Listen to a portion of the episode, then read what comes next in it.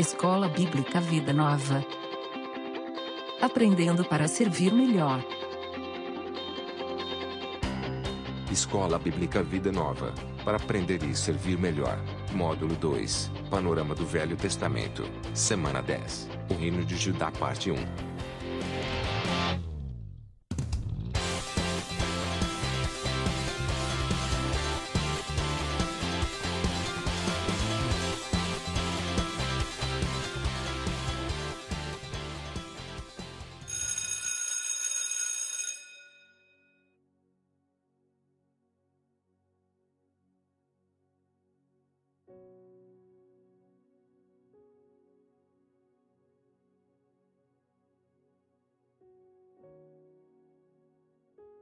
Esforce-se sempre para receber a aprovação do Deus a quem você serve.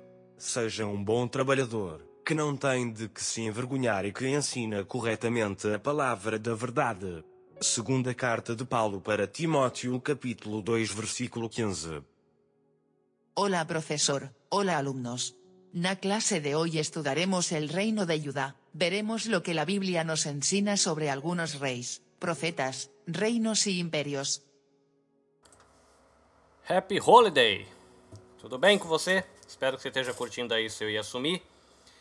E vamos para nossa aula, semana 10 do Panorama do Velho Testamento. Eu queria começar do fim.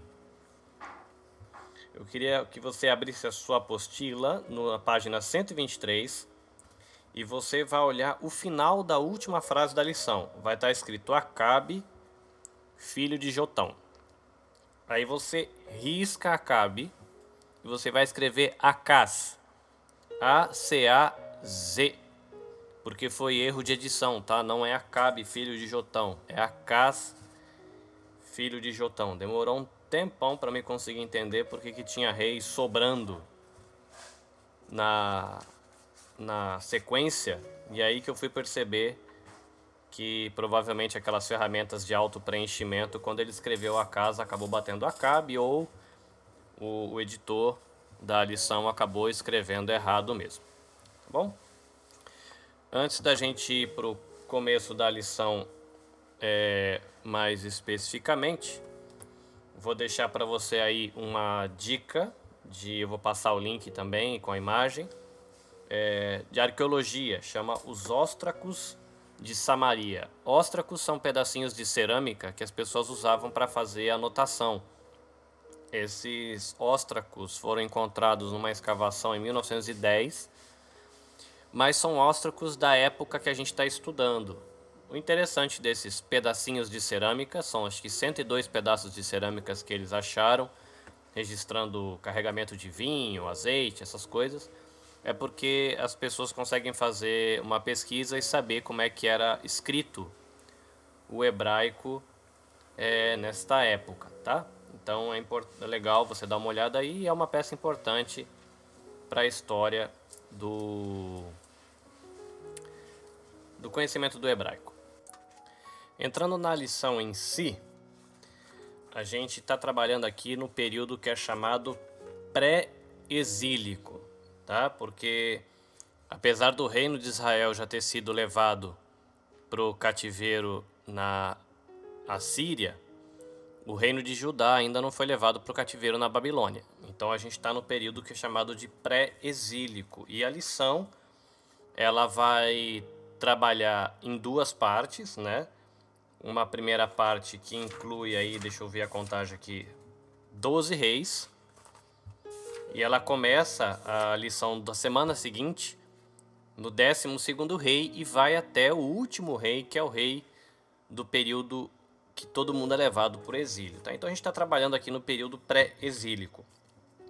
Você vai ver que a sua lição aí na página 117, ele vai colocar quatro reis como referência, tá? Ele vai colocar Josafá, Uzias, Ezequias e Josias são quatro reis que tiveram um bom reinado e eles são referências gerais assim para eles organizarem a lição. Nessa lição, ela, ele vai, vai até a parte de Uzias, tá? Então ele vai trabalhar esses dois primeiros reis que são referência e ele vai deixar os dois últimos reis para depois, tá bom? Uma coisa que vale a pena você ficar atento aí quando você fizer o estudo da sua lição, porque a gente não vai fazer a leitura da apostila.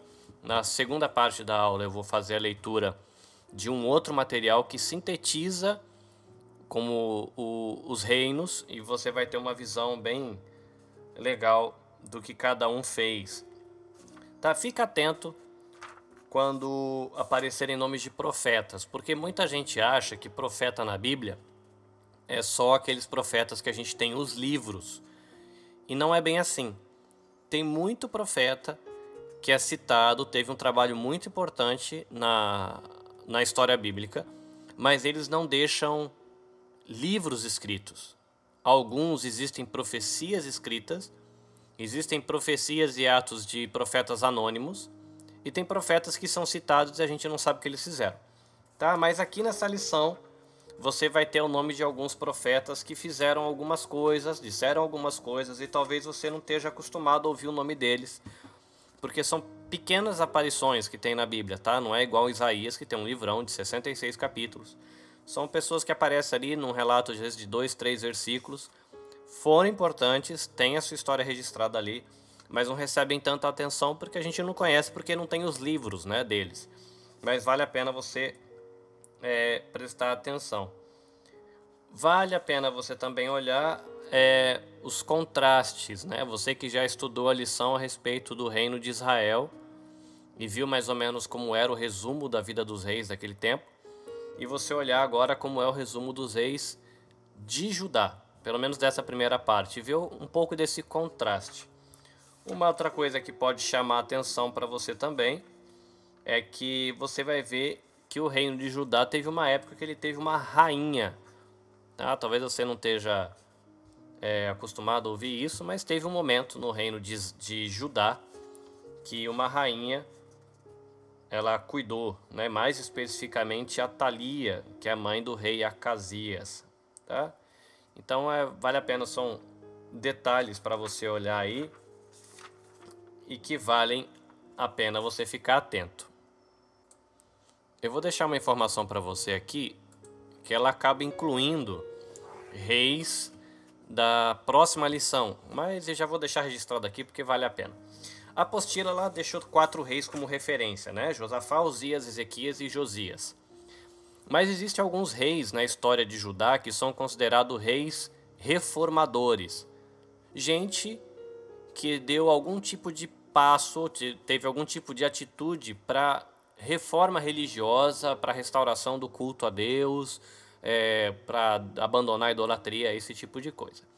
E tem cinco reis que são considerados reformadores, tá? Então, o primeiro rei é o rei Assa.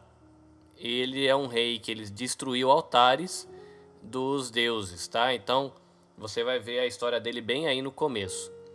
A segunda reforma aconteceu debaixo do rei Josafá, que a apostila também vai gastar um bom tempo falando dele, que ele se desfaz de todos os ídolos que a nação tinha na época dele. Teve um terceiro período de reforma que aconteceu na época do rei Joás, tá? que ele reparou aí a casa de Deus com o imposto que ele recolhia das coisas que ele fazia lá no reino dele. Então foi um período de reforma religiosa. Teve um quarto período de reforma religiosa na época de Ezequias, que a apostila vai tratar dele na semana 11. Mas só para deixar registrado, ele fez uma limpeza no templo, ele sacou todo o lixo, ele jogou todo o lixo fora. É, e depois ele reestabeleceu a adoração a Deus. Então, se precisou tirar lixo do, do templo, imagina a bagunça que estava a coisa lá. E o último reformador foi o rei Josias, que ele fez o povo ler as leis de Deus que tinha sido considerado que tinham sido perdidas. Tá? Na semana que vem, a sua lição aí vai gastar um bom tempo falando de Josias.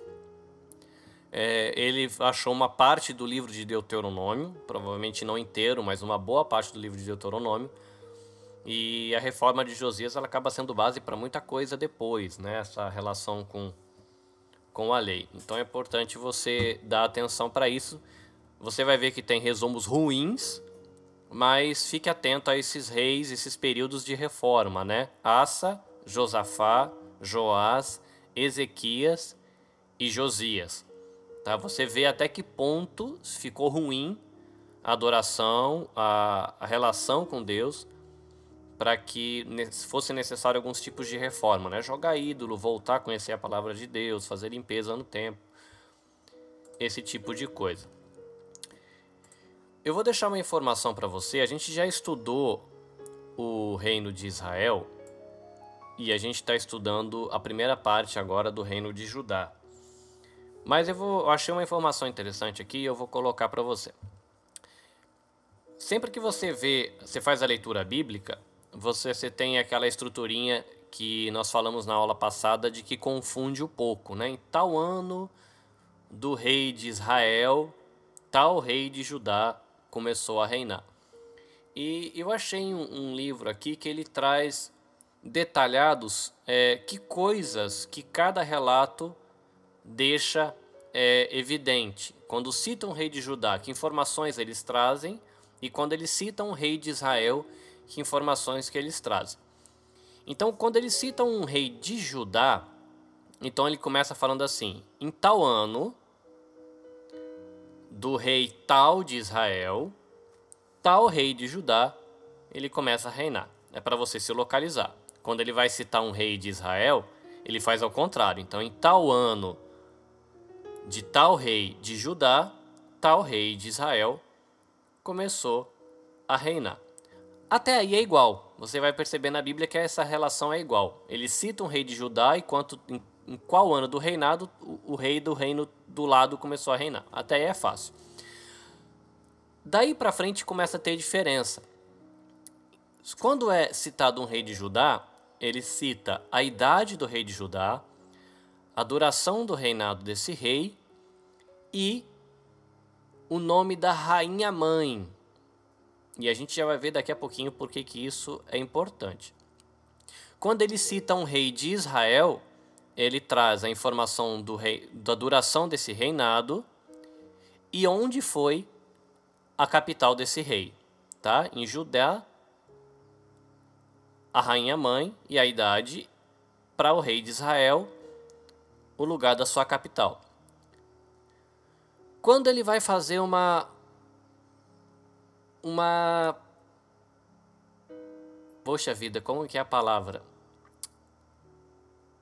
Ele vai tipo analisar esse reinado. Quando é o reinado de Judá, ele faz uma, uma avaliação, lembrei a palavra, uma avaliação comparando com Davi. Então é interessante você olhar nesses relatos de reis como é que ele, a Bíblia ela vai citar Davi. Davi, lógico, um cara pecador, um cara que cometeu um pecado assim público muito feio, mas um cara que soube se arrepender, soube mudar de atitude, sabia escutar Deus e no fim, por causa disso, dessa atitude de humildade, humilhação, arrependimento, mudança de vida, é considerado o homem segundo o coração de Deus, tá? É, não quer dizer que ele é homem segundo o coração de Deus porque ele foi assassino, ou segundo o coração de Deus porque ele mentiu, porque ele adulterou, mas porque ele se arrependeu e teve mudança de vida. Então, essa é o resumo da vida de Davi. E quando eles citam um rei de Judá, eles fazem essa comparação. Eles fazem a avaliação desse rei de Judá comparando com Davi. Agora, quando vai falar do rei de Israel, essa avaliação é feita comparando com Jeroboão.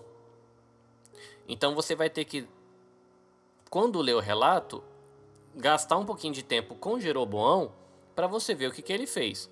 Tá? Então ele traz uma condenação, no caso dos reis de Israel, pelos pecados que, ele, que esse rei havia cometido, sendo o que é mal diante dos olhos de Deus e andando nos, nos caminhos de Jeroboão e fazendo o mesmo pecado que Jeroboão cometeu e fazendo pecar a casa de Israel, tá? Então, interessante. Os reis de Judá são comparados com Davi e a condenação dos reis de Israel tem relação com o pecado de Jeroboão. Aí segue o relato. Para os reis de Judá, vai colocar os, os outros feitos desse rei, tudo que ele fez, e dizer que aquilo está escrito nas crônicas dos reis de Judá. Para Israel, vai dizer o que ele fez, as outras coisas, e que aquilo está escrito nas crônicas dos reis de Israel. No final, o relato de cada rei vai encerrar com, no caso de Judá, a declaração de que esse dormiu, o rei tal, com seus pais, e foi sepultado com eles na cidade de Davi, o seu pai, e reinou no seu lugar o rei tal. No caso do rei de Israel, ele dormiu com seus pais e foi sepultado em e o lugar onde foi sepultado e ele reinou no seu lugar tal rei. Agora observações para você entender por que de ter algumas diferenças. No caso dos reis de Judá, sempre é mencionado a mãe do novo rei. Isso acontece porque todo rei ele tinha um harém e precisava seguir a ordem de sucessão e especificando qual foi a mãe, tá? No caso de Israel, eles não mencionam a mãe porque a maior parte dos casos que um novo rei ele subia no trono era, era por meio de um golpe de estado e aí a sucessão dinástica, né, que você tem essa questão da dinastia de tal rei, né, a dinastia de Davi, né, os, os descendentes de Davi no trono. No caso de Israel, isso não tinha muita importância, porque tinha um golpe de Estado, mudava de família toda hora. Também vale a pena você prestar atenção que no caso de Israel, é, eles especificavam onde estava a capital. E isso tem a ver porque no Reino do Norte a capital do reino dependia onde o rei queria colocar essa capital. Então não tinha muita é, relação com alguma questão religiosa. Não, ele, o rei quer colocar ali, ele colocava. No caso do rei de Israel, ou melhor, do rei de Judá, é, eles não citavam isso porque o reino, a capital do reino sempre era a cidade de Davi, que era Jerusalém. Tá? Então citava qual era a mãe do rei de Judá para mostrar a sucessão. No caso do rei de Israel, essa sucessão não era mostrada, mas ele se preocupava em mostrar a capital para que você veja que muda. É... Bom, só para você saber aqui, Jeroboão, qual foi o pecado dele? Ele construiu santuários reais, um em Dan e outro em Betel. E ali ele construiu é, os bois para a questão da adoração. O livro cita que é possível que esses bois não eram para ser adorados exatamente, mas eles usaram de uma referência de religiões do entorno. Então você tinha lá, sabe quando você tinha na arca lá em Jerusalém, os querubins, em cima dos querubins se manifestava a presença de Deus. Parece que aí pode ser né? Parece, não, pode ser que a ideia também fosse parecida. Você teria os bois como a base de um, de um, de um, um altar e a presença de Deus se manifestaria em cima. O problema foi que quando o povo começou a misturar as religiões, eles pararam de dar atenção para essa presença de Deus que estava em cima, supostamente, né, em cima dos bois, para começar a pre prestar adoração para os próprios bois mesmo. E aí a coisa desanda e vira bagunça. Ok? Então, essa é uma primeira parte aí, algumas observações que vão ajudar você a se localizar na lição e algumas informações que podem chamar sua atenção que vão ajudar você a entender o andamento e porquê de algumas comparações, algumas observações que o texto faz. Ok? Tira um minutinho aí para tomar o seu copo d'água. Você vai descansar um pouquinho e a gente volta daqui a pouquinho para continuar a segunda parte, onde a gente fecha com um panorama e observações da vida dos reis.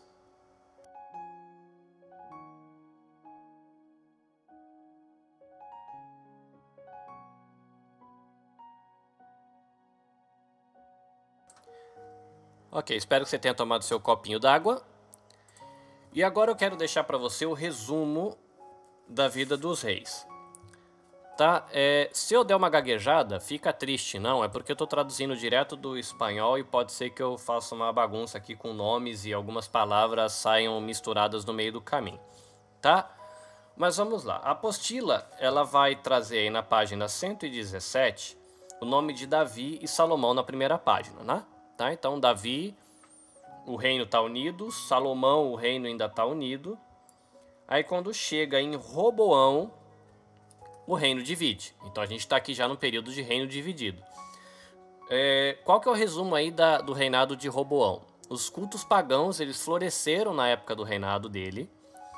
É, e o faraó Sisaque, ele invade Judá e ele saqueia o templo e saqueia o palácio real também. Tá? Depois de Roboão, você vai ter Abias, ele vai reinar três anos. Não muita informação importante com ele. Depois dele, você vai ter o rei Asa.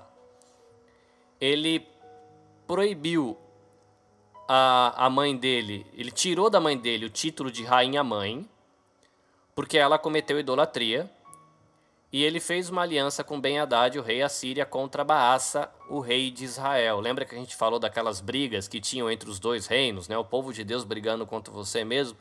Asa, apesar de ele ter sido citado, né, como um dos reformadores, tal, a questão do da rainha mãe aí, né? A mãe dele foi idólatra, então ele tirou o título dela de rainha mãe, tirou a, o prestígio dela para para isso. Para você ver uma questão assim da, da instabilidade, depois do de Asa, em Israel a gente tem uma, duas, três, quatro, cinco, seis seis trocas de reis antes da gente chegar no rei Josafá em Judá. Para você ver que como em Israel a coisa era mais bagunçada, tá? Judá ainda estava um pouco mais organizado. Resumo do reinado de, Isra... de Josafá. É, durante o reinado de Josafá teve paz entre Israel e Judá. Ele, ele cuidou de criar uma frota de navios igual a gente tinha com Salomão Lembra que a gente mostrou a miniatura do barquinho no vídeo? Né? Então, é, ele tentou fazer a mesma coisa, mas a, os navios eles se romperam na região de Ezion-Gebé e aí ele abandonou essa ideia de criar uma frota de navios, tá? Depois o próximo que a gente vai ter aqui vai ser o rei Georão o que que Georão fez? No caso da sua apostila, ele está na página 121, tá? É, Georão, ele foi filho de Josafá e ele subiu no trono em Judá. Ele se casou com 18 anos com Atalia, que é filha de Acabe, rei de Israel, e Jezabel. E possivelmente com a intenção de unificar os reinos ele parece que ele permitiu aí o culto aos deuses cananeus e depois dele veio Ocosias, tá? É interessante aqui você notar de que esse rei Georão, ele casa com Atalia, filha de Acabe, rei de Israel, e Jezabel, tá? Lembra aquela Jezabel que teve problema lá com, com Elias, Elias foge dela, então ele casou com a filha desse casal, tá? Isso traz problemas depois. Então você vai ter depois aí, sucedeu o rei Acasias, tá? Ele sucede, vamos ver o que Acasias fez. Acasias, rei de Judá, era o filho de Jeorão e sobrinho de Jorão, rei de Israel. Em certa ocasião, ele foi com seu tio para fazer guerra contra Azael, rei da Síria, e Jeorão foi ferido. Aí Acasias foi visitá-lo e ali ele foi assassinado por Jeú junto com seu tio Jorão, tá? Então o rei de Judá, ele foi fazer guerra junto com o tio dele, rei de Israel. Aí o rei, o tio dele, que é rei de Israel, foi ferido, aí o Acasias ele vai visitar e ele é assassinado por Jeú. É, junto com seu tio, tá? E esse Jeú é o cara que assume o rei, o reinado lá em Israel, tá? Ele assassina o tio, que era rei, assassina o sobrinho, que era rei de Judá.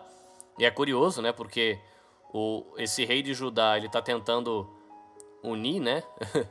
a, a, os reinos e acaba aí sendo assassinado. Quando esse rei Acasias é assassinado, a mãe dele, a Thalia, que é a filha lá do casal, é, ela assume o reinado, tá? Essa época que o reino de Judá teve uma rainha e não um rei.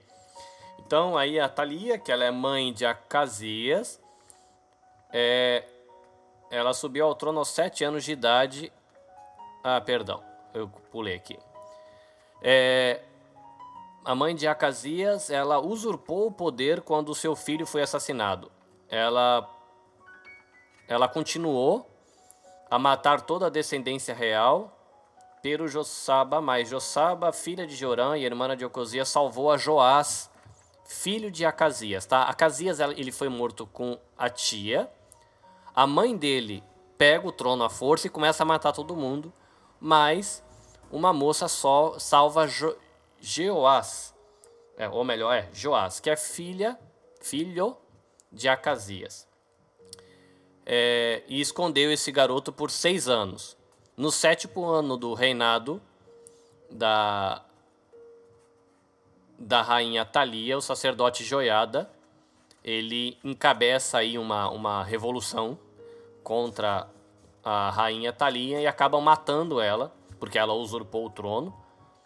E aí eles ungem né, o rei Joás como rei de Judá. Então Joás, que é filho de Acasias, ele subiu ao trono com sete anos de idade, quando a rainha Thalia ela foi deposta. A, a, a sua, o seu principal empreendimento segundo aí a história deuteronômica, foram as reparações que ele fez no templo em Jerusalém. Ele foi assassinado por um de seus servos que tramaram aí uma traição contra ele. Depois que Jeoás, ou melhor, Joás, ele deixa o trono, assassinado aí por um de seus servos, Amazias, ele se torna rei no lugar de seu pai. Então, Amazias, filho de Joás, rei de Judá, é, quando ele se sentiu seguro no seu lugar de rei, ele matou os servos que haviam assassinado o pai dele. E aí ele mandou uma, um desafio para Joás, rei de Israel, no caso de guerra, e ele acabou tendo que sofrer as consequências. Eles conspiraram contra ele em Jerusalém e ele fugiu a Laques. E ali em Laques eles acabaram matando ele. E aí quem sucedeu ele foi o seu filho Azarias ou Uzias. Tá? A apostila traz é, também essa citação, né? o reinado de Uzias ou Azarias, na página 122. O reinado de Azarias, também conhecido como Uzias, foi um tempo de paz entre Israel e Judá. Azarias ele fortaleceu e expandiu o reino. Desgraçadamente, ele contraiu lepra e por, por isso ele teve que viver em uma casa isolada, enquanto que Jotão, o seu filho, administrava o reino.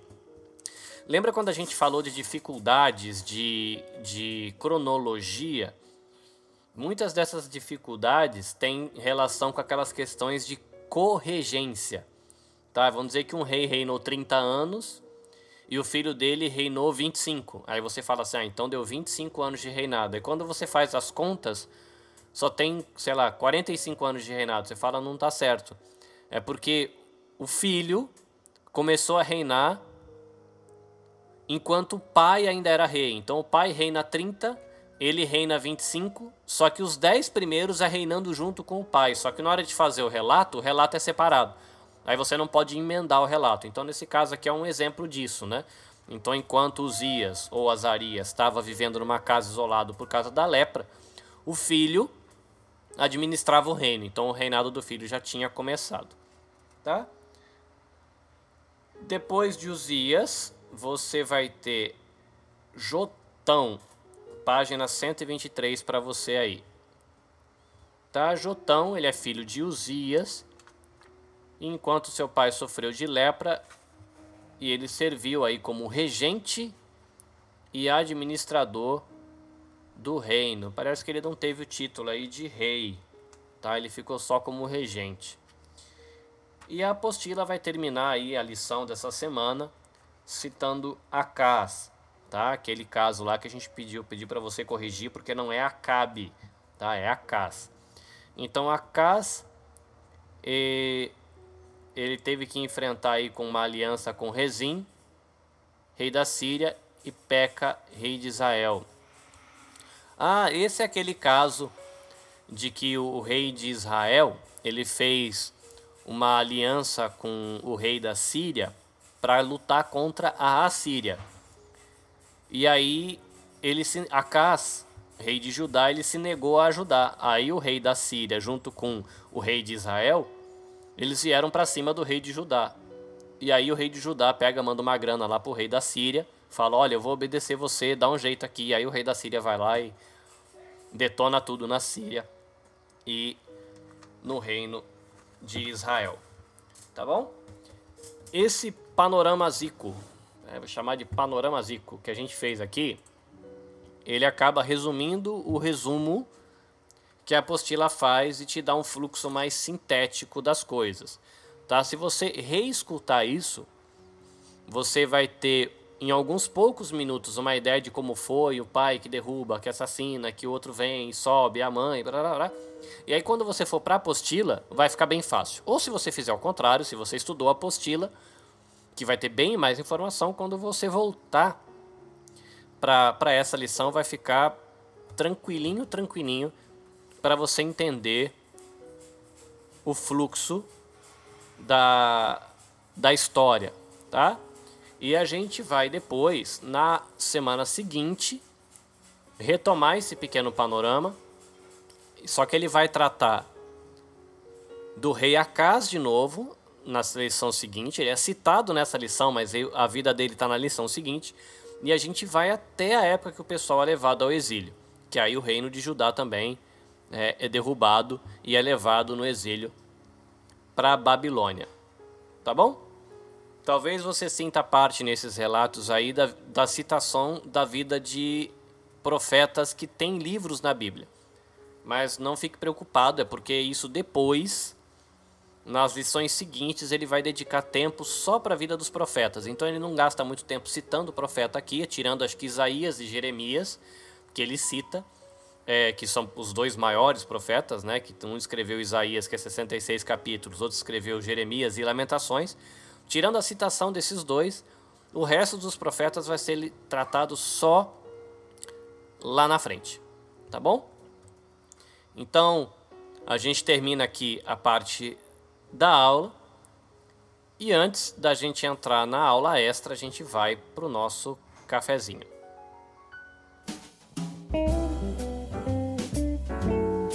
Cough break.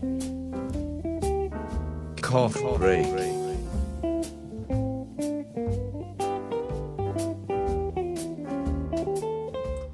Mais uma vez aqui no nosso café, a gente vai falar com o livro Andando com Tanque Vazio de Wayne Cordeiro.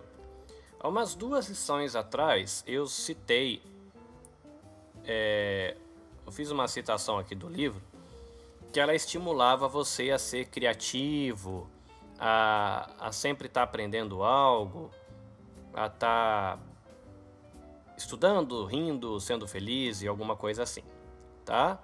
Então é importante você ser criativo, é importante você estar tá atento, é, se envolver com coisas novas, mas o livro também ele vai trazer a a observação de que a gente tem que ter o cuidado de conseguir diferenciar, a, aprender a ter o discernimento para dividir entre aquilo que é uma preocupação e aquilo que é uma responsabilidade. E isso vai ter muito contato com o nosso chamado. Então, a gente, dependendo do chamado de cada um, você vai ter coisas que vão preocupar o seu coração, mas você vai ter que ver quais coisas você tem que assumir responsabilidade, senão vai faltar tempo para você de cuidar daqueles 5% mais importantes que a gente citou na semana passada, coisas como intimidade com Deus, intimidade com família, construir laços de amizade com amigos, é, cuidar da saúde, ter tempo de lazer, esse tipo de coisa.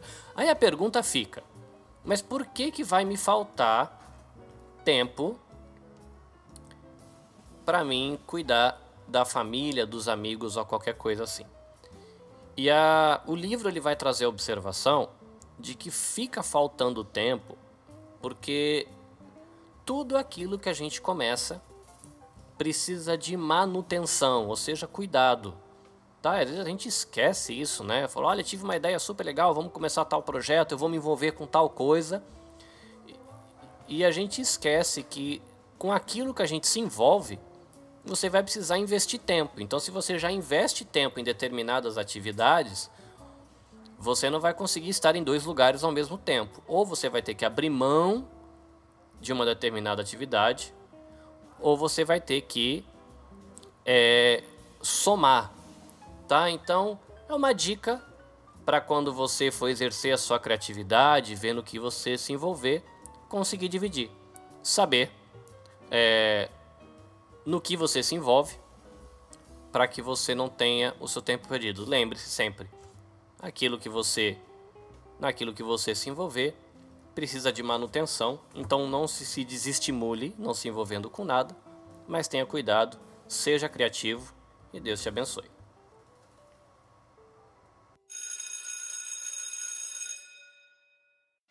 Atenção, atenção, classe. Começa agora a aula extra.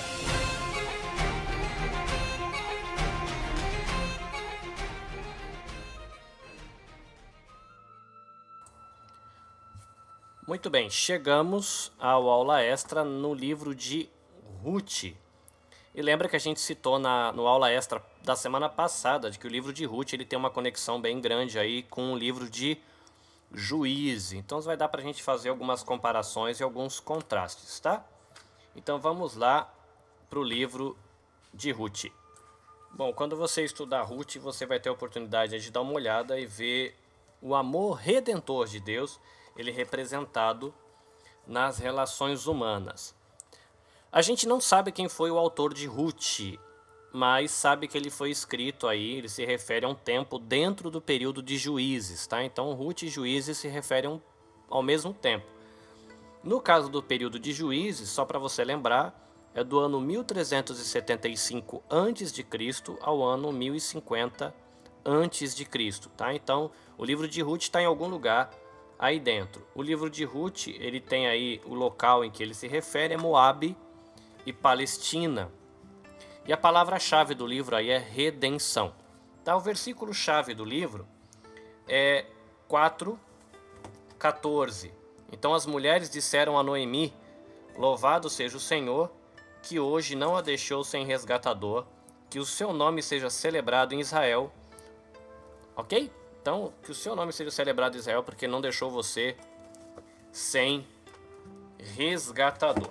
Então vamos lá algumas informações do livro de Ruth. O livro de Ruth ele é dividido em quatro partes, que tem relação com os quatro capítulos do livro.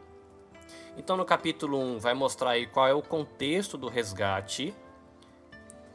No capítulo 2 vai falar dos termos desse resgate.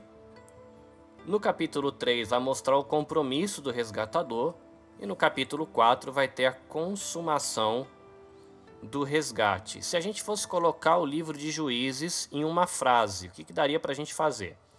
Boaz ele resolve cumprir voluntariamente seu papel de parente resgatador para com Ruth e tipificando a atitude de Cristo para com o homem. E agora vamos lá a gente vendo aí a relação entre o livro de Juízes e Ruth, um contraste que a gente encontra entre os dois livros, tá?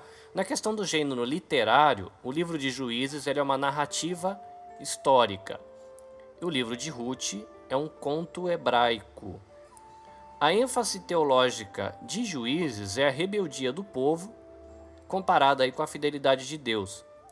Quando você vai para Ruth, é o plano de Deus para redimir o seu povo. Um contraste interessante agora entre os dois livros é de que no livro de Juízes, Israel ele abandona ou ele abandonava a Deus em troca de ídolos estrangeiros. Tá? Então você tem Israel tocando seu Deus pelos ídolos estrangeiros.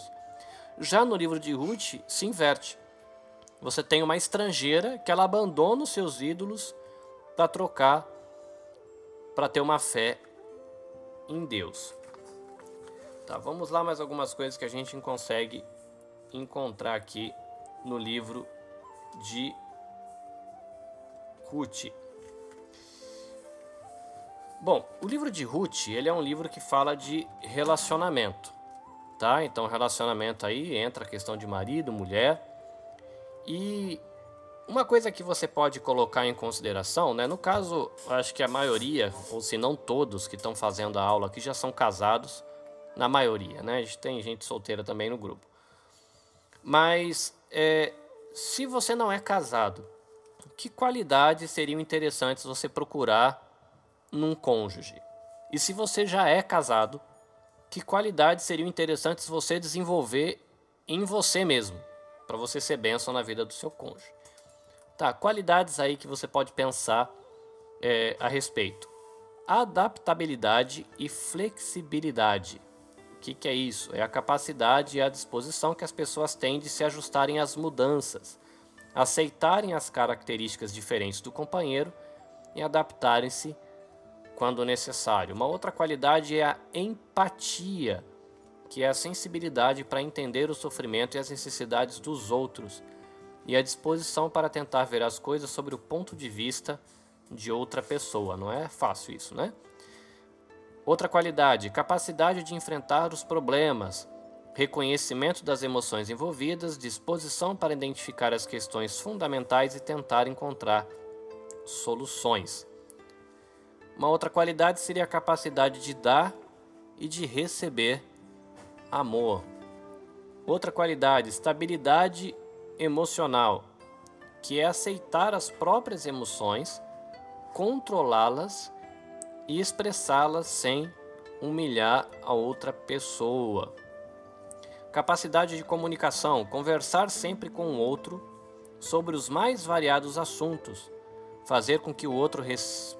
o outro perceba que é ouvido com atenção e sensibilidade, manter os canais de comunicações abertos, expressar-se de forma ou melhor, expressar-se de maneira pessoal, clara, utilizando elementos verbais e não verbais. Lembra que o corpo fala muito, né? Então, uma maneira de olhar, uma expressão com o braço, um, um, carinho, essas coisas são comunicação também, né? Capacidade de comunicação com um abraço, com um olhar, né? Com um elogio, enfim.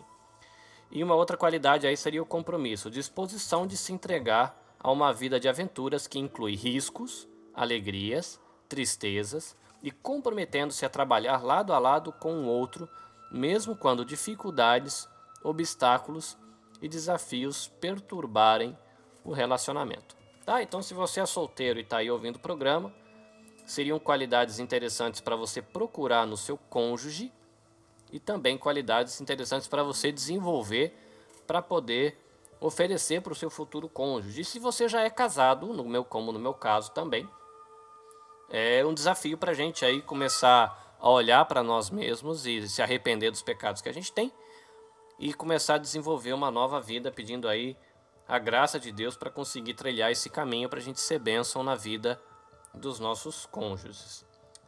Bom, o livro de Ruth, agora a gente voltando para o livro especificamente, trata aí de amor e de resgate, né? É a história de uma pessoa que não fazia parte do povo de Deus e que ela foi escolhida para ser avó do rei mais importante da história de Israel, que ela foi avó de Davi, tá? Então foi uma escolha interessante de Deus aí é, com essa moça, né?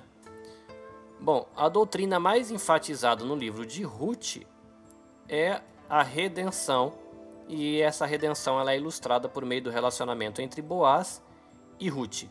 Então, como a gente já tinha dito, ela é estrangeira, ela não fazia parte do povo de Deus, assim como nós, que a gente também não fazia, a gente nós não fazíamos, né? Assim melhor. Nós não fazíamos parte do, do povo de Deus e a gente estava afastado da presença de Deus. No caso de Boaz, ele era um parente qualificado para resgatar Ruth. E o capítulo 4 ele conta como Boaz ele foi fiel a Deus e a sua lei e preencheu os requisitos para o resgate.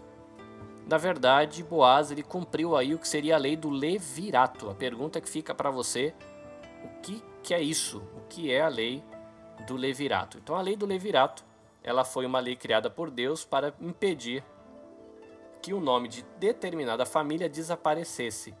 E ela está registrada aí em mais detalhes em Deuteronômio capítulo 25, dos versículos 5 a 10. Tá? Bom, se você tentar criar um paralelo aí entre a, a tipificação que se tem em Boaz e Jesus. No caso de Boaz, você tem que Ruth ela estava perdida.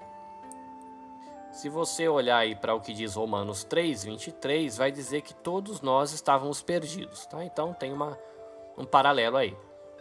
No caso de Boaz e Ruth, você vai ter companheirismo, né? E você vai ver aí Boaz ele preenchendo todos os requisitos para ser o resgatador dela. Em Romanos 1:3, em 1 Pedro 1:18 e 19, você vê Jesus cumprindo todos os requisitos para o nosso resgate também.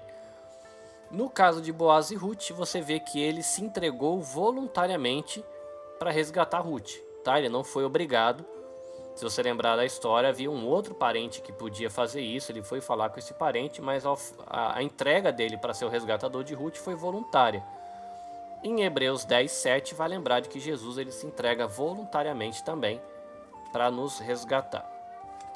E aí, concluindo, e Vou repetir uma parte da conclusão da semana passada. É muito importante ler Juízes e Ruth juntos. As últimas duas histórias de Juízes e o livro de Ruth formam uma trilogia que destaca as qualidades da tribo de Judá e critica a tribo de Benjamim.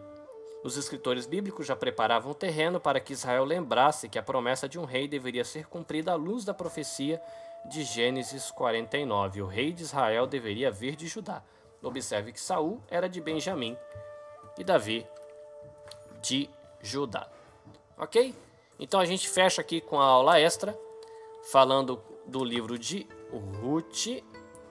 E a gente se encontra na semana que vem para continuar a nossa caminhada aí de conhecimento bíblico, a gente se preparando para poder servir melhor a igreja de Deus, o povo de Deus e a comunidade local onde a gente está inserido. Deus abençoe você. Até semana que vem. Caris e Shalom. 皆さんさようなら。またね。